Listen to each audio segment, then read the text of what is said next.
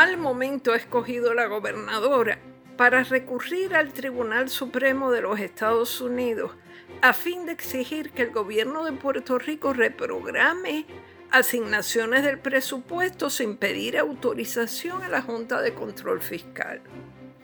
Estaban todavía calientes las vistas camerales que se celebraron en torno a los 38 millones que pensaba pagar el gobierno por un millón de pruebas rápidas, que no eran pruebas ni tampoco rápidas, y que demostraron más que fehacientemente que al gobierno no se le pueden confiar esas grandes sumas. Y ya la gobernadora Vázquez había mandado prestigiosos y caros abogados que pagamos los contribuyentes y que cuestan un dineral para impugnar la decisión del primer circuito de Boston, ya que ese foro determinó que el gobierno de la isla no puede hacer ajustes presupuestarios sin la autorización de la Junta Fiscal. ¿Qué fue lo que dijo una de aquellas facilitadoras de la compra de, de, las pruebas rápidas? No recuerdo si fue Adil Rosa o Mariel Rivera, sobre el adelanto de 19 millones que estaban pidiendo Juan Maldonado y Robert Rodríguez. Pues dijo que, que había que actuar muy rápido en desembolsar el dinero antes del lunes 30 de marzo concretamente, pues a partir de ese día la Junta Fiscal iba a pedirles cuenta. O sea, ellos tenían que hacerlo antes de que la Junta eh, llegar y viera los papeles o lo que fuera, que se encontraran con los hechos consumados.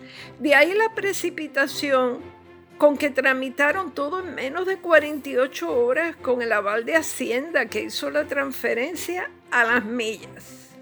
Sé de buena tinta que en ciertos sectores del gobierno y de las agencias públicas les incomoda es más, si se me permite la vulgaridad, les revienta que se reconozca la impecable participación de un funcionario en el Oriental Bank, pero sobre todo que los ciudadanos tengan la impresión de que de no haber sido por Oriental y los requisitos federales impuestos para escudriñar o, o detener transacciones sospechosas, ese dinero hubiera volado sin retorno.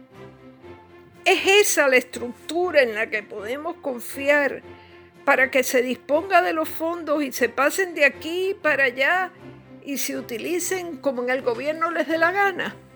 No, señor, hoy menos que nunca se pueden flexibilizar los controles cuando han llegado ya millones de dólares asignados por distintos programas federales y están por llegar billones de dólares más por el contrario, el affair Juan Maldonado y Apex solo evidencia el nivel de cuatrerismo latente en los donantes y en ciertos asesores partidistas.